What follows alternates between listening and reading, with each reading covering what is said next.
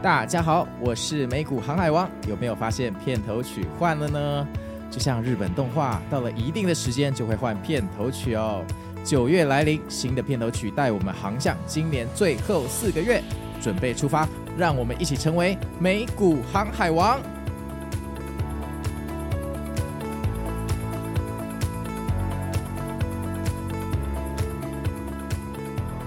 大家好，我是美股航海王。那今天我们的简少年又莅临寒舍哈。那这一次简少年来找我，他跟我说啊，这个二零二三要过完了，不知不觉二零二四又悄悄的来敲门了。有一些注意事项，他觉得我们应该要知道。大家跟简少年 say hello 吧。Hello Hello，大家好，我是简少年。今天要来讲二零二四的这个运势啊。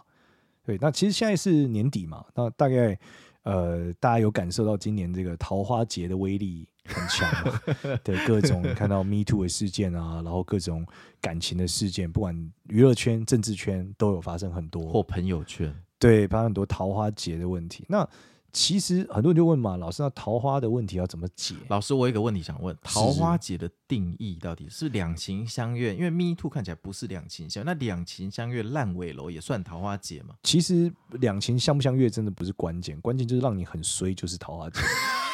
之前我算过一个是什么，就是说 他反正总应该是做金融的，然后他的操作都没有问题，可是他老婆呢有一些操作上的问题，所以导致呢后来他被抓了，因为他老婆犯了一些关键不能犯的禁忌，对，所以这个就是桃花劫。OK，对对对，那他老婆是不是故意的呢？也不是，只是他老婆可能觉得这不是一个问题，对，所以他是拿他老公的钱跟用他老公的名字去做这件事。最后就爆炸了，好爆炸了，对对对，所以桃花劫的定义是这样啦？对，在这里告诉大家，就是娶对人很重要。所以这个就像古代的这个呃太后那边的人在干政的概念就对了。哦，古代的时候对就不太更呃有点像是说外戚。对，你可能本来要做什么事嘛，就外戚忽然做一个决定，或者说你的这个皇后忽然做一个决定，舅舅太后的哥哥。对，但我觉得跟皇帝和太后可能没有关，因为皇帝已经是最屌的，通常是大臣，大臣的老婆呢，忽然拿了什么宫廷的东西去卖，结果被皇上发现了，然后呢，然后皇上就把他抄家了嘛，哦，诛九族。对啊，就觉得你这个就是没有遵守皇朝的规定嘛，对不对？有的时候就会这样，哦、然后。但这也要告诉大家，一般来说啦，这个通常大家在这种情况的时候是比较猝不及防的，所以大概率大部分的朋友困境反而是找不到真爱，或者是这个遇人总是不熟，对不对？总是遇到不对的人，怎么办？那我们一般来说就教大家是这个从紫微斗数的逻辑来讲，你的感情运跟你的祖先，就你的爸爸的爸爸。的财富有关，爸爸的爸爸不就是阿公吗？对，所以你让阿公发财，嗯、你的感情运就会变好。那这时候有人就会呛瞎我啊，他说：“我看那个王永庆他们的孙子也没有过得特别好，感情运。”但我就跟他讲说：“你要让阿公发财，不是让阿是不是阿公有没有钱而已，你要让他发财。”所以你必须要怎么样？要在他这个我们讲超度他，让他这个有钱。所以我们常常有些什么这个烧金纸或干嘛的嘛，其实就是去做这件事情，让阿公发财。然后让阿公发财是要让他有体感的发财。什么叫体感？他没有肉体了，所以体感是个假议题。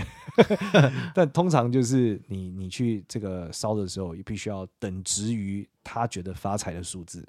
所以王永庆肯定就很多啦，他一年可能要好几百万，他才觉得他发财，对不对？对，所以你必须要有这个贡献，就必须要捐钱干嘛的去做这个表示了。对，那一般人的话，我觉得一一般人一说一年，我们的阿公大概一年生活费拿个六七万差不多了吧？你说拿六七万去烧金纸给阿公？不是，我们阿公活着的时候一一年不就吃六七万吗？大概一个月就吃六千块啊，七千块啊。嗯，在他那个年代。对吧？哦，那是台币很大嘛。哦，哦，哦，对，你一碗面搞不好才一块钱。对啊，对，所以你一个月能能拿个六千块很多了。那你就用现代的这个币值去做这件事，去就做奉献六千块，可能是烧金纸。去哪里奉献呢？一般来说，台呃台北市有很多寺庙啊，一般来说跟地藏王有关的庙都可以。他们像行天宫算吗？行天宫没有，行天宫是关公庙。一般来说，你要去地藏王，不要处理这种阴曹地府的。那另外一个就是城隍庙，也是会处理这种阴间的事情，那就比较合适。哦，好，再来跟你打听一下。对对对，大家可以搜一下，就基本上你搜地藏王庙就可以找到了。只要主神是地藏王的，那龙山寺不是？龙山寺是观音，对，观世音。一般来说，很观光的庙通常不会是地藏王，你想嘛，你这个地方处理地狱的事情，怎么会变成观光庙？很少见啊。对啊，因为大家一般还是有点惊惊嘛。所以我想说，观世音跟阴间的交情也不错，可以顺便一下。那一般来说，只是那个庙没有的功能。观世音当然能做这件事，只是庙不帮你处理，因为那个庙的核心业务不是这个嘛。那观世音庙的核心业务是什么？普度众生啊，所以一般是保平安啊、平安符啊什么的啊。对啊，但是地藏王庙你可能就很难去什么平安符啊，他不太是走这个路线，他比较走超度路线。那个平安符可能是给地下的人的，不是给地上的人。那顺便再问一下，那关公庙做的是关公主文昌啊，所以你读书你会求关公啊，还有五财神啊，你发财会求关公啊。哦，所以我这几年做股票去关公庙是正确的，是正确的五财神嘛？对对，行天宫是嘛？因为五文昌嘛，又有这个财神，关平、周仓，还有天公跟关公四个，还有吕洞宾。哦，吕洞宾我不知道，我就知道三祖嘛。哦，对对对，应该是有这些吧，我印象中是这些。那反正这个这个状态就是，基本上你不会在那边呃超度祖先了，关因为行天宫比较少做，但是你不会到地藏王庙去求财求读书嘛，对不对？我希望考上状元，然后去地藏王庙也很怪。你一般是到文昌文昌殿之类的嘛？可是城隍庙我听说不是都去拜月老，就求姻缘，那是最近比较红，因为大家需求是这个嘛。但城隍庙其实就是户政事务所嘛，那你很合理嘛？户政事务所本来就管登记啊，你结婚不是要去阴间的户政事务所？对对啊，就是类似加警察局的逻辑嘛。那城隍庙的神是谁啊？就城隍爷啊。哦，城隍，所以叫城隍庙啊。哦，所以是阴间啊。他就户政事务所啊，里面也管阳间哦。他就是类似市长的状态嘛。OK，就是户政事务所啊。反正你你你，所以你建议你遇到问题，有时候大家不是去拜拜说希望神明保佑吗？但我们说一般来说，也建议你去城隍庙庙报备一下，就报警嘛，报警会开三联单嘛。对，因为你你出问题，你就是跟这个所谓的冤亲债主你要巧嘛。你以前说乔好就走了，你又没有开三联单，也没有证据，他可以再回来讨、啊、不起诉。但你去城隍庙不一样啊，我们大家讲好，今天就调解，就这样，城隍庙 调解完这边压单子啊。对，不能报仇。怎么让我想起那个七龙珠阎罗要到那个蛇道去界王前面要先排队报道的概念？对对对，但孙 但孙悟空可以直接把那个环拿下来。悟空有特权，对，把死掉的环拿下来就复活了。悟空有 fast pass，不用排队。对，所以一般来说是就是去城隍庙或去地藏王菩萨做超度了，可以让帮助你的这个祖先变好。我前几天有朋友做一件事很酷，对他就是。呃，除了爱情以外，其实财运也有帮助。他是去做一场法会，帮这个祖先诵经。就诵完了以后呢，他说他的客户会跟他讲说买太便宜了，希望用，好像说好像原本买是用五折的价格跟他买，他说太便宜了，他希望七点五折的价格跟他买，多给他一些钱，很抱歉。他说他长这么大第一次听过这个要求，后来他说这个很神。后来就是因为好像客户那边流程上的设计怎么样，所以他们需要买贵一点，不能买那么便宜。然后他就觉得哇，这什么状态？就是我长这么大，从来没有客户杀完价之后回来退我钱的。对，就很有趣了。所以这种就是超度祖先是一个很重要的事啊。所以说，城隍庙或地藏王体系的庙，对对对对对对对，都可以对祖先有些帮助啦。然后对桃花运啊、事业都会有些帮助。为什么桃花跟阴间要扯上关系？呃，严格说，桃花跟阴间可能不一定有关系。你阿公活着也可以让他发财，不一定要死的。你可以直接汇款给你阿公，有道理。有些人如果听众年纪比较轻，阿公可能还在啊，所以你就汇款给他就好了，让阿公觉得发财，对不对？就是这样的逻辑。哦，有道理，有道理。那当然，我们是觉得这个祖先如果已经往生了，好处是你可能呃处理上面你就你就可以到庙里去解决嘛。那如果还活着，我们是建议你方呃，就虽然有点不方便，但还是建议你陪他吃吃饭。去包个红包给他，这样其实对你运势会比较好。了解，好，我知道了。对，那我们接下来来讲二零二四年好了。好，刚刚讲的是二零二三年年底，大家怎么解决这个桃花运嘛？因为这集上，我猜。大概什么时候上？十一月多，十二月哦，十二月上。那其实也还没过年嘛，所以刚刚讲的都是在过年前的一些准备事项。对对对对对。那接下来讲二零二四年要开始了，那过年一定要注意什么呢？其实过年哦是最重要的，就是第一个在年底要我们除了超度祖先、拜祖先一定要有啦。那过年更重要的是要拜财神爷，大家知道吗？就是初四初五会有迎财神嘛，就是要拜财神爷嘛。那拜财神爷在明年啊，明年是甲辰年，就是这个甲乙丙丁的甲。然后子子丑寅卯的这个辰，那甲辰年甲年的话呢，武曲星在紫微斗数里面，武曲星会化科，意味着什么？财神爷要显灵了。武曲星就是财神爷，叫赵公明。对对，所以跟关公那也有关啦。但一般来说，武曲星就是赵公明，是所谓的五路财神的中路财神，是最多人拜的。那武曲星显灵意味着求他特别灵，所以明年在二零二四年的时候呢，这个求财神爷会特别灵验，大家可以去多多求财神爷，也就是赵公明了，多多求赵公明。那这个财神爷最有趣的问题哦，就是很多人都会说，那我要求财神爷，我要怎么做？因为一般庙宇，你例如说你去拜观音好了，你去拜关公好了，对不对？那我们或是你，你可能会捐钱嘛，奉献嘛，对不对？希望说表示你的诚意。但是你要捐钱给财神爷，是不是听起来有点微妙？对，他最不缺就钱嘛。对，对，他还发钱给你，对不对？所以他到底为什么要你捐钱？对，这是很奇妙的一件事。很多没有没有太多人想过，到底财神爷要你干嘛？嗯、对，那你猜一下，你觉得财神爷要你干嘛？财神爷要我干嘛？哦，嗯、呃，对啊，如果有一个交换条件嘛，你觉得他希望你做什么？他帮你找个理由吗？他希望我回馈社会吧，把赚到的钱放到一些流动性到社会体系，帮助他人。哦，好，就是行善嘛，行善。类似，类似还有吗？还有吗？消费还有吗？嗯，头脑有点打结，老师需要有点难，对不对？对，这个问题我问每一个人都是一样。对 对，别担心。这其实关键是我要从财神爷的历史往下看。对，就财神爷到底是怎么诞生的？嗯，对吧？我们现在都知道，大家都上财神刀、财神刀，但是很少人去理解财神爷怎么诞生的。嗯，好，其实赵公明这个财神呢，最早最早以前哦是瘟神，他是管瘟疫的。然后这个管瘟疫呢，在中国古代呢是类似于死神，就是他出现了，你得死。对。然后在古代的时候，甚至有记载，有五方瘟神，就五个不同瘟神，他们出现在天空的时候，那个大官就跟皇帝讲：“完了，要死人了，就要 COVID-19，类似这样，就忽然就哇，超多人，全部瘟疫都爆发了。”但是在这记载过程中呢，赵公明曾经有两个很精彩的事迹，他放过两个人。那这两个人呢的放过的原因，就是因为他孝顺。所以呢，赵公明特别在意这个人孝不孝顺。因此呢，如果你希望财神也保佑你，跟赵公明就是希望他保佑你，你希望他对你好，把降临在你身上，关键就是你得孝顺。那这个呃比较经典的这个例子呢，很多是发生在台湾有个很大的财神庙，大家可以去看看，叫北港武德宫，在哪里啊？在中部，在中部。哦，对，那一般是坐到高铁嘉义站。然后再转车过去，我印象是嘉义站了，反正台中附近的往下。嗯、然后北港武德宫呢，他们是有这个卵卵是有这个降卵体系的。什么叫降卵？就是有上身，就是神明会下凡上身，然后会开始写诗给你，写长头诗讲你的事情，这种是有内坛的。那他们之前呢，就有一些例子，就例如说他们出巡的时候，那个那个鸡神就出巡嘛，然后就会有人说财神爷可以保佑我？然后他就上面就写给他写何德何能，好，就是 你凭什么？对，凭什么我要保佑你？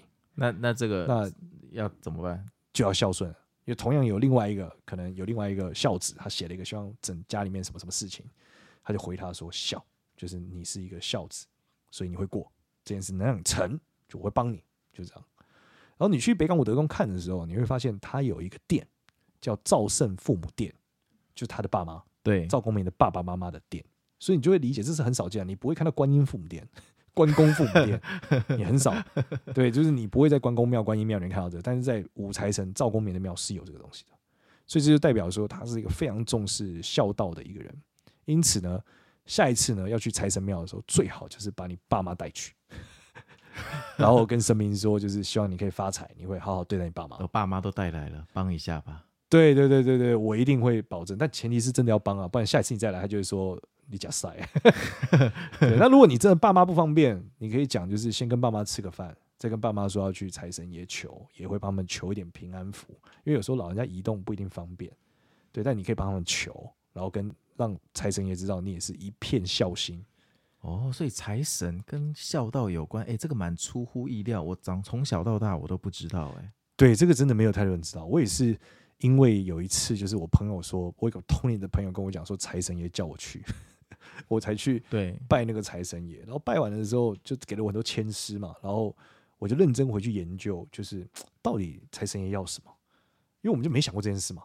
对，然后想完之后发现，哇，原来背后有这一层意涵。而且财神爷其实是有自己的经典的。对，那一般来说叫玄坛金龙如意真经，有一个财神经。但大家都想发财，可是很少人去念财神经。大部分人，我呃，我觉得关键还是一般来说，台湾的这个佛教是比较比较兴盛的啦，所以大家念心经、金刚经，祈求平安多一点。有时候你都觉得好像求财就有一点点那种好像不踏实，但其实我觉得关键不是，关键还是你求财是因为你孝顺嘛，你把钱用在孝敬父母，对，对不对？正确的地方，像刚刚讲的，对帮助社会，那其实这还是好的。所以跟大家讲，就是还是可以去什么求一下财神爷啦。如果你这一辈子从来都没有拜过财神爷，还是可以去。那很多人就会说，老师，他土地公呢？对不对？嗯、拜土地公是不是也能发财？对不对？嗯我们要理解哦，土地公其实是这种设计神。什么叫设计神？就是管你家旁边像里长伯一样的角色。对。然后呢，土地公本质上哦是什么？本质上还是一个福德正神，跟你的福报啊比较有关。所以他这种设计神的特色呢，就是会每天在你头上登记，你到底干好干坏，干好干坏。你每干一件好事，他帮你加一分；干一件坏事，帮你扣一分。然后你可以想象，土地公庙就是这个登记的总部，回去传送资料了，upload。所以你去拜土地公庙，你会拿到钱，很大的原因是因为你干了善事，然后你 upload 了，噔噔，然后就兑换了这个这个钱，然后到你身上。对对，所以本质还是要一直做善事啦。对，然后但土地公本身的话，是每个土地公的性格不一样，但大部分都是基于非常友善，然后希望维护社稷邻里的好。那你如果跟他比较多互动的时候，更多是。呃，你去展现你对社会的大爱，对于这个这个区域很有帮助。例如说，嗯，你是这个台北人，你去拜台北土地公，你说你希望帮助台北变得更好或干嘛？其实对他来说就是有很大的好处。嗯，对，那这个就是宣扬正道嘛，关键是这样。所以拜土地公也是可以的，只是还是推荐大家去呃看看财神爷。对，我觉得财神爷信仰本身是一个。如果跟孝道结合在一起的时候，其实对自己是一个好事啦，对你们家庭也是个好事。对对，因为你可能人生前半生从来找不到一个理由跟你爸妈好好讲话，今天 因为财神爷有了一个理由了，对不对？可以好好去做这件事情。因为听了美股航海王跟简少的节目，简少年的节目，有了一个好好的理由了。没错没错，但是我自己是呃没有太多在买股票嘛，所以我也不确定有没有人买股票拜财神爷赚钱。所以如果有。这个也可以在底下留言。那二零二四年在农历过年前，会不会有人去城隍庙求姻缘呢？一般的求姻缘是无时无刻的啊，哦、无时无刻，所以他 倒不一定会在过年的时候做这件事。OK，对，但只是过年的时候呢，我我们之前有跟大家分享一个运气。如果你想要知道你呃隔年的财运怎么样，你可以去观察你的初一到初十二。在紫微斗数的逻辑里面呢，初一就大概类同于一月的运气，对，初二就是二月。对，所以你又拿一个小本本，把你的初一到初十二每天的财运记下来。那我要怎么记录每一天的财运？你就看你今天打麻将有没有赢啊，要不然就是你今天买彩票有没有中啊？哦，对啊，你可以每天记录你的财运啊。就今天初一，你想一下今天的财运怎么样，把它记下来，给它打一个分数。那大概打十二天，你就会知道你接下来一年的每个月的财运分数了。哦，太好了，这个讲法真有趣。来来来，我我录完节目后，我去回顾一下我这几年初一到初十二的。我自己的投资日志那几天，到底跟我那一年的绩效是不是成正比？对啊，对啊，你看，你可以研究一下嘛，你就会知道你那一年的每个月份的一个状态。OK，所以这是一个比较初阶的方式，让大家理解这个呃怎么去看你的财运。那如果以趋势来看，就是二零二四年的话，呃，甲年的话有几个产业比较容易好。第一个是甲廉贞心主管的产业会廉贞心化路，所以会很好。那廉贞心大概跟皮肤有关，所以跟医美有关的产业、美的产业都会很好。然后廉贞心跟整个的这种哲学思想体系有关，所以身心灵产业也会不错。对，那廉贞星还跟电子、跟建筑产业也会有关。所以电子建筑产业也会蛮好的，大家可以去关注这几个环节。那当然外交体系有关，我是不知道什么产业跟外交有关啦。但是我觉得呃，跟这种呃法令啊、外交啊、规则啊有比较有关的产业也会蛮好的。对。那如果再往下来看的话，甲廉破五羊，第二是破军星会被大家重视，就环保产业大家可以去看一下。然后创新的能源产业也可以。然后这种呃比较是新的材料也会蛮好的，都会是很不错的。然后武曲星化科，刚讲到财神爷之外，武曲星也代表的是跟钢铁有关，所以所有的新的材料、金属的啊、然后跟金融有关的，都会在啊、呃、明年是被比较被比较被关注的啦。它比较容易有一个发展和新闻。那最后一个是负面的，就是呃太阳星化忌，太阳星化忌代表说明年所有人类共同都会有一些男性的烦恼、视力的烦恼、头痛的心血管疾病的状态会比较严重一点。那太阳星同时间代表就是跟这个海外比较有关，所以旅游有关的事情也会被重视。然后呃，但是可能可能会出一些状况。然后跟这种、呃、太阳星跟视觉跟光电也有关，所以视觉跟光电也会、呃、能量比较强，也会被关注，可能会有一些波段的行情。然后太阳星也当然就就就属名，顾名思义就是太阳嘛，太阳就是跟太空有关嘛，嗯嗯、所以太空方面来说也会发生一些呃比较被关注的事件，然后相对来说会偏负面，偏负面一点。对，所以大家可以去看一下这几个产业，大概就是甲年的几个几个方向，大概是这样。那我要怎么说？譬如说年底要到了嘛，那我要怎么去祈求说，呃，我明年的工作或事业上会更顺利？呃，其实通常我们的这个拜拜的流程都会是，你先去说，我可不可以问神明说，可不可以问一下我明年大概整个事业的状况？就不不会嘛，那他可能会说 OK 不 OK 啊？不 OK，一般来说代表你没有资格问，对啊，那代表你福报不够，就是简单说神都不跟你讲话，所以你这时候就要去行善积德。可能通常我们建议大家是呃捐点钱，或者说点点灯之类的。呃，点个光明灯什么的，你就可能有机会，你就会拿到这个签诗了。那你问完了这个明年要注意的事情之后，通常会有好跟坏嘛？那如果是好，当然就很开心，当然就回家了。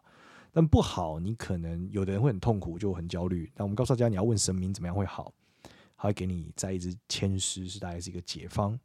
那这个签诗的解方，你就会拿到。好，那都拿到了之后，你记得在你问完以后，你要问神明说有没有什么话要跟你讲。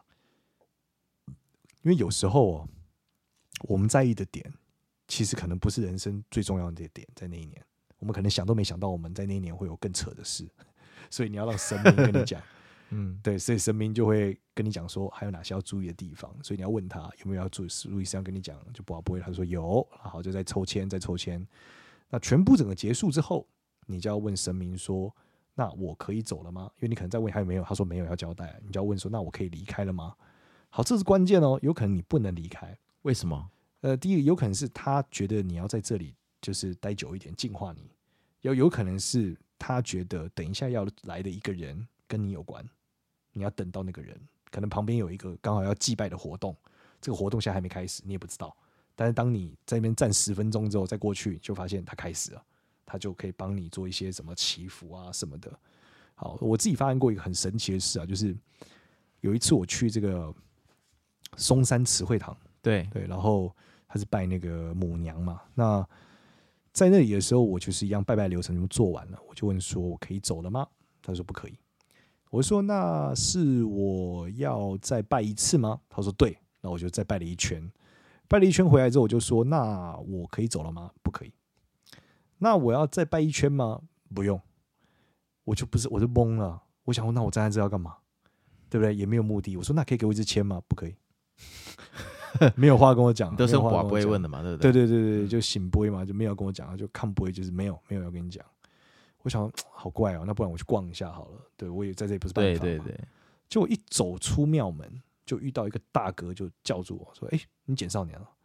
我说：“哎，对对，大哥你好。”他说：“我是你好，我是林志作啦，我很常在节目上看到你啊。我们等一下要录那个母娘的这个这个影片，你刚好来了，要不要录一下？”我说：“哦，好啊。”然后他就录说为什么来这，我就解释我很常来怎么样，就就把这个影片呢发到了所有他的信众的 LINE 群里面。对，所以就是母娘觉得我我会可以帮我宣传一下，但他不太知道怎么跟我讲。真的，那我也要去拜那些吗？可不可以母娘大人，你帮美股航海王宣扬一下？我可不可以遇到什么什么人之类的，叫我去上个节目之类的？那个呃，松山慈惠堂也是非常非常大了，非常大，而且离你家也很近啊。对啊，我好像路过常看到。对对对，不远，对啊，松山车场很大很大，所以它是在什么路上？路我不知道，它在山上，山上，对对，山上山上，然后其实没有很山上，就在一个小坡吧，大概开车上就可以到，反正就不是一个太难到的地方。然后每年都就其实是个超大的庙，你应该很少看到那么大尊的女神的神像，蛮厉害的，所以大家可以去看看。你说他是拜王母娘娘？呃，可以这样理解吧？他他们叫母娘啦，对，但他的身边可能瑶池金母啊这种角色。然后，呃，这就是我比较特殊的经历啦。所以大家去拜拜的时候要有一个这样子的一个流程。然后我跟大家讲，就是呃，怎么样是最有最有诚意？很多人都说要准备什么东西，对不对？其实我老实讲哦，就是这个听众们，我觉得应该很有感觉。就现代人呢，很多人觉得这个钱比命更重要。他说：“我如果能这个赚个一亿，对我愿意折寿十年。”那个很多人会这样想嘛。